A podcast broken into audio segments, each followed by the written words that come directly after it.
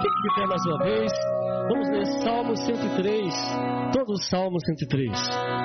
Essa semana foi uma semana assim impactante, enfim, pra... mas a gente sempre observa que existe um comércio, né, o business meio, mas a, a motivação ela é correta, né? A gratidão. Houve essa semana que até no Brasil é, fala-se da Black Friday, que sempre sucede ah, é, depois, acontece depois desse dia de ações de graças. E é um dia importante. E a gente lembra, né, que ação de graças, ela tem que ser uma constante na vida do cristão. Né? Não é só uma, uma, vez por ano. As pessoas, pelo menos, têm uma vez por ano, né? mas que essa uma vez por ano se torne toda, todos os dias e a todo tempo. Salmo 103 diz assim: Todos acharam? O salmista Davi diz: Bendize, ó minha alma, ao Senhor, e todas as minhas entranhas, que lindo, seu santo nome. Bendize, ó minha alma, ao Senhor, e não te esqueças de nenhum dos seus benefícios. Toda a igreja, o 3.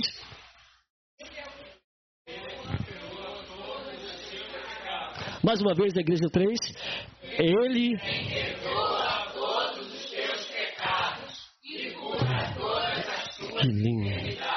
Ele resgata da sepultura a tua vida e te coroa de amor e misericórdia.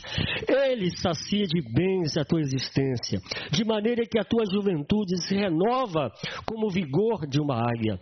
O Eterno realiza atos de justiça e de direito em favor de todos os oprimidos. Ele revelou seus caminhos a Moisés e aos israelitas os seus feitos maravilhosos. O Senhor é misericordioso e clemente, lento para a cólera, mas paciente e generoso em seu amor. Não, nos castiga o tempo todo, nem guarda rancor para sempre. Não nos trata segundo os nossos pecados, nem nos retribui de acordo com as nossas culpas.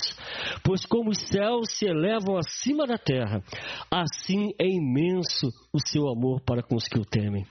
Quanto dista o Oriente do Ocidente, assim também ele afasta para longe de nós as nossas próprias transgressões.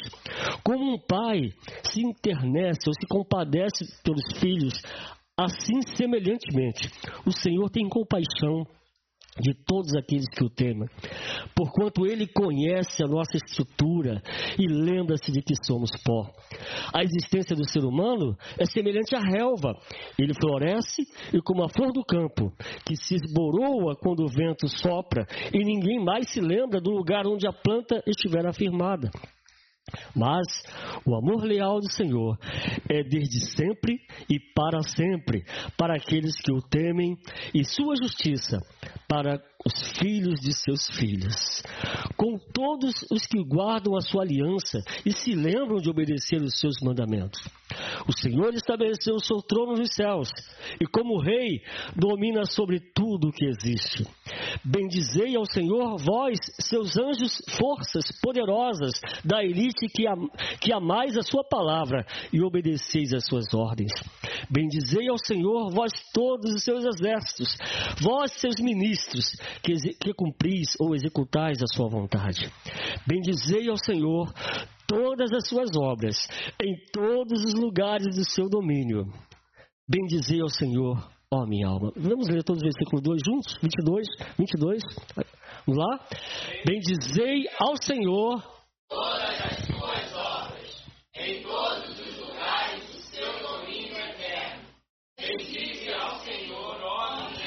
Ó oh Deus, queremos nos juntar, Deus, com todos os exércitos dos céus, juntar com toda a natureza que tu criaste e com a nossa voz, com o nosso coração te bendizer, Deus.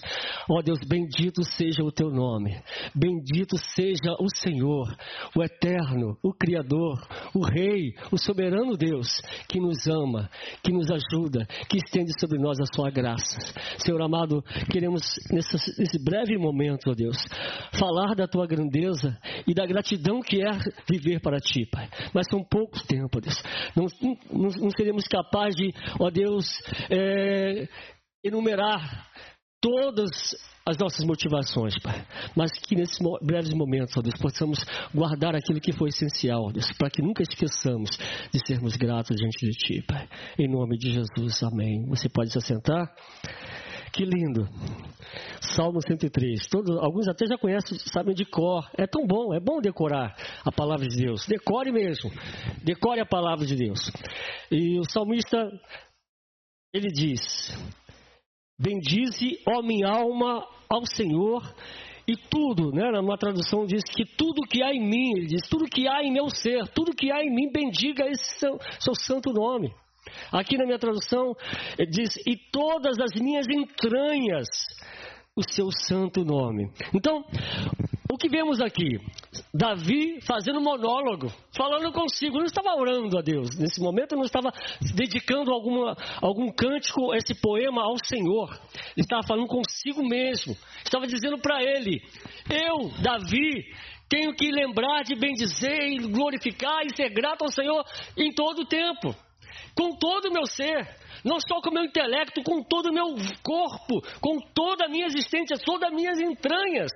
Ou seja, todo o meu conhecimento, tudo que eu sou, todo o meu modo de vida deve ser para bendizê-lo, para louvá-lo, para render a ele graças. Porque há uma coisa é, muito interessante. É fácil reclamar, é fácil lembrar de momentos ruins, é fácil é, você é, ter motivos para você reclamar. É muito mais fácil porque você vive cercado de momentos, situações que te mostram tragédia, desgraça, injustiça, é, violência, ódio. Então nós estamos rodeados de momentos e de circunstâncias que procuram nos levar a ficar também aborrecidos, chateados, revoltados, é, completamente assim irados, porque somos, assim, envolvidos por circunstâncias que levam a isso. Então é preciso sair dessa redoma, dessa bolha e olhar para fora. Peraí, que é isso? Né? Minha vida não é essa de constância de reclamação, murmuração. Por quê, queridos? Há três inimigos da gratidão. Três inimigos, pelo menos três, que eu enumerei aqui. Amargura. A pessoa amarga não consegue ser grata. Então a amargura me afasta de, ser, de lembrar de coisas boas, de ser grato. Então, a amargura é o inimigo da gratidão. Por isso que Hebreus fala, olha, que nenhum de vós se encontre alguma raiz de amargura pela qual muita gente sofreu e perdeu a direção. Então não podemos deixar a amargura entrar no coração, porque ela é inimiga da gratidão. Ela torna a pessoa ingrata, não consegue agradecer. Então, a amargura, né? A amargura, tristeza, angustiado, tudo ele está amargurado, com raiva de tudo, reculpa Deus, fica com raiva de Deus, raiva de tudo, raiva do esposo, raiva do trabalho, raiva do patrão, raiva do mundo, raiva de si próprio. E raiva, eu sou um miserável, eu sou, eu sou uma besta quadrada e tem raiva de si próprio. Às vezes é verdade, às vezes você tem, que, você tem que dar bronca em você mesmo, né? Às vezes você tem que falar, acorda, Álvaro, acorda, peraí. Mas tem gente que é só amargurado. E a amargura, ela é um inimigo, ela impede você de ser grato. Outro inimigo da gratidão é a murmuração. Murmuração. Sempre reclamando. Sempre vendo motivo para reclamar. A murmuração atrapalha a minha gratidão. Ela é minha inimiga. Ela é inimiga de você reconhecer o bem, o bem, ver o sol brilhar, ver a chuva cair, não reconhece, porque está sempre murmurando, reclamando de tudo. Se o dia está sol, está reclamando. Se está chovendo, está tá murmurando. Se está trabalhando, está murmurando porque está trabalhando. Se está desempregado, murmura porque está desempregado. Se está, é, não sei, se tem ar-condicionado em casa, murmura porque está gelado. Mas se não tem, murmura porque está quente. Então a murmuração é geral. Se está indo de carro, murmura porque está indo de carro. Se está sem carro, murmura porque está sem carro. O ser humano é fácil. E essa murmuração né, é mais um inimigo da gratidão. Ficamos ingratos. Não temos, não vemos nada que, em que você veja ali um, uma flor brotando, sabe, um verde, uma, uma esperança, não vê a luz no fim do túnel. Vê sempre um motivo para murmurar. Você lembra que lá eh, Israel fez isso e Deus não se agradou de muitos que viviam murmurando. Via as bênçãos. A tribulação vinha, vinha a dor, vinha o sofrimento, deserto, sem água. Então Deus transformava a, a, a dor, o mal em bênção. Murmuravam. Estavam sempre murmurando. Então, a murmuração é um inimigo da nossa gratidão. Outro inimigo da gratidão, pode ser que é primo da murmuração, é o descontentamento. Nada está bem e está descontente com tudo. Nunca está bem. Outro problema, querido. Então, temos que ter cuidado, querido, com pelo menos essas três é, atitudes ou é, características que podem afetar a nossa vida e nós perdermos a beleza, perder, perdemos a virtude de sermos gratos. Então, Davi está falando consigo mesmo: olha, minha alma, minha alma, alma, eu, alma, bendiga ao Senhor. Seja grato, reconheça esse seu Deus, olhe para Ele. Em meio a tanta tristeza que você vê em sua volta, olhe para tudo que está se você vê, não vê nada que, que, que motive a agradecer, e diz: olha, olha para o Senhor, começa a olhar para Ele. Bendize a Ele. Ele é Senhor. Ele está no trono. Davi fala mais lá no final do texto: ele, está, ele é rei, ele está reinando. Ele está reinando, o trono não foi ocupado por outro, não. Ele continua sendo rei e para sempre, todo sempre, desde sempre e para toda a eternidade, ele é rei. Ele é Senhor, Ele é Deus, Ele é o Altíssimo para sempre. O trono tem alguém lá sentado e é Ele que está sentado. Ele não divide o trono dele, a soberania e a glória dele com ninguém. Ele continua sendo rei. Por isso, Davi reconhece isso. Ele é o Rei Supremo e Eterno. E nós somos seus súditos. Davi diz: Olha, minha alma, bendiga, diga algumas coisas. Lembre-se do que você pode ter, dos motivos, das razões para você ser grato. Aí quando ele, Davi começa a falar primeiro da gratidão em relação a ele. Davi diz: Olha, Senhor, é o Senhor que perdoa todas as minhas iniquidades. Oh, que maravilha! Então, Davi começa a lembrar-se de que ele é perdoado, de que Deus o perdoa. Deus está olhando para ele e Deus o perdoa e quer perdoar. Sempre Deus quer perdoar. Deus não quer condenar. Ele enviou seu filho ao mundo, diz, diz, Jesus próprio disse: Olha, ele enviou, foi enviado ao mundo não para condenar o mundo. Ele não veio para condenar, ele veio para curar. Ele não veio para quebrar a cana, ele veio para poder sarar. Ele não veio para poder apagar o pavio que fumega. Ele não veio para destruir, ele veio para salvar, curar. Essa é a obra dele. Então, Senhor, obrigado, porque eu tenho perdão. Obrigado, Senhor, porque eu sou perdoado. Obrigado, Senhor, porque há perdão suficiente em Deus para mim. Deus tem um estoque de perdão, sabe, inesgotável. Ele é a fonte do perdão. Não seca. Então eu posso sempre recorrer a Ele quando preciso desse perdão. Eu não preciso carregar a culpa. Eu não preciso mais carregar o temor, o medo da condenação, porque eu sei que o sangue dele pode me purificar. Eu sei que a cruz foi o, foi o ápice do seu amor. A cruz culminou do seu grande amor por nós. Então eu sou perdoado. Então, queridos, eu tenho motivo para agradecer, Senhor. Obrigado porque eu posso estar desempregado, eu posso estar sem dinheiro, eu posso não ter nada na, na minha dispensa, mas eu sou perdoado. Oh, que maravilha! Minha consciência diante de Deus está tranquila. Senhor me perdoou, me purificou de todo o pecado, sou livre. Então eu não preciso ficar amargurado e nem desanimado com a vida, porque eu tenho um Deus que me perdoa. Ainda que muitos possam te perdoar, até você mesmo se sentir, poxa, não me perdoa por isso, porque eu fiz aquilo ou aquilo outro.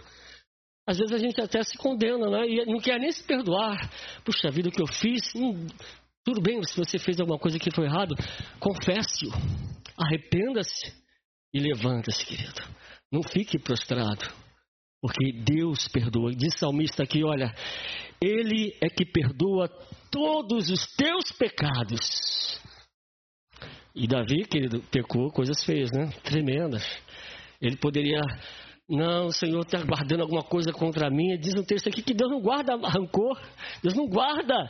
Olha, você fez isso. Ele apagou, querido. Quando você confessa, ele apaga todo o pecado. Então, como disse Paulo, já agora não há nenhuma condenação mais para os que estão em Cristo Jesus, aqueles que nasceram de novo, aqueles que entregaram sua vida a Ele, aqueles que se renderam a Ele. Esses estão perdoados. Esses têm o selo do perdão. E Davi continua dizendo: Olha, eu tenho motivo para bem dizê-lo, porque ele me perdoa. Ele é um Deus perdoador. Ele é um Deus que purifica de todo o pecado. Ele é um Deus que apaga toda acusação contra mim. E faz mais por mim. Ele é um Deus que me cura. Outro motivo para agradecer é Ele quem perdoa todos os teus pecados e cura e sara todas as tuas feridas, todas as enfermidades. Então você tem feridas físicas e tem feridas da alma. Todas as duas são ruins. Corra para Ele. Corra para o Senhor que te cura. Ele cura você, cura dos traumas, Ele cura a sua alma, Ele cura seu corpo. Busque a Ele, creia. Creia que Ele cura, não tem, não tem nenhuma enfermidade que Ele não possa curar. Então, queridos, Ele cura todas as enfermidades. Não há dificuldade para Deus em curar nenhuma enfermidade. Agradeça. Seja grato. Quantas vezes Ele já te curou? Olha, eu fui curado, irmãos, livre da morte. O médico disse uma enfermidade. É, eu não sei o nome, se eu não estou falando o nome correto. É, é Krupp que fala? É, ouvi falar dessa enfermidade? Krupp. Né? Eu fui acometido na garganta. Eu estava já sem conseguir falar, respirar. Eu tinha, se não me engano, acho que era a idade do, do Levi. E desesperado, minha mãe não sabia o que fazer, longe do médico, e eu quase morrendo já. E ela correu comigo, levou um doutor lá em São João, no centro de São João, andou, naquela época não tinha recurso para a gente ficar pegando ônibus, Uber não existia, nem Uber. Táxi então nem fala, né? Era longe, foi comigo a pé, caminhando, e eu quase morrendo. O médico falou, você só demora mais 10 minutinhos. Ele estava morto. Encontrou o médico. Quem foi que colocou lá? Quem permitiu foi tudo Deus. Deus abriu, Deus abriu as portas. Então que Deus pode te curar. Deus cura através do médico também. Ou não, ele pode fazer como ele quiser, porque ele é o Senhor que te sara. Ele diz: Eu sou o Senhor que te sara. Então, querido, ele cura. Seja grato a ele. Quantas vezes já te curou? Quantas vezes ele já me curou? Não só dessa questão, quantas enfermidades já te, já te livrou? Irmão, às vezes você, nós não temos noção de quantos lugares passamos, comidas que comemos, bebidas que bebemos, que poderiam ter destruído com o nosso organismo, com nossa saúde, e você está inteiro, em pé. Aleluia! Oh, Deus, obrigado! Quantas situações você já foi livre, livre, guardado e protegido por Deus? Olha, quando você começa a pensar e meditar, meu Deus, bendito seja o teu nome, Senhor. Como tu és bom, maravilhoso. Que às vezes esquece, porque o momento atual às vezes não é bom, o momento atual pode ser difícil e a gente acaba ofuscando as vitórias e as bênçãos e livramentos que Deus já deu. Não deixe isso acontecer. Pelo contrário, querido, exalte-o ainda, mesmo que seja na dor. Foi o que aconteceu com Jó. Mesmo na dor, mesmo longe de tudo aquilo que ele tinha de bem adquirido, tantas bênçãos, filhos, lar, fazendas, gado, tudo que ele tinha. Mesmo perdendo. E disse: Deus deu, Deus tomou, Bendito seja o nome do Senhor. Em toda circunstância, bendito seja Deus. Em todo momento, bendito seja Deus. Ele é bendito. Ah, que maravilha. Ele perdoa, ele cura. E Davi diz aqui: olha, ele te resgata da sepultura e coroa de amor e misericórdia. Ele levanta o caído, ele nos levanta. Ele não deixa você ficar prostrado. Ele não quer você prostrado. Porque Ele te ama. Diz aqui, Ele te coroa de misericórdia. Ele te coroa de amor e misericórdia.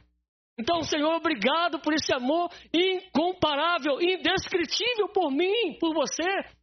Deus te ama de maneira incompreensível. Você e eu não conseguimos medir.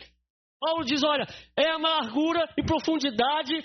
O amor de Deus é tremendo e impactante. De uma forma que você não consegue dimensionar. Ele te coroa de amor e misericórdia.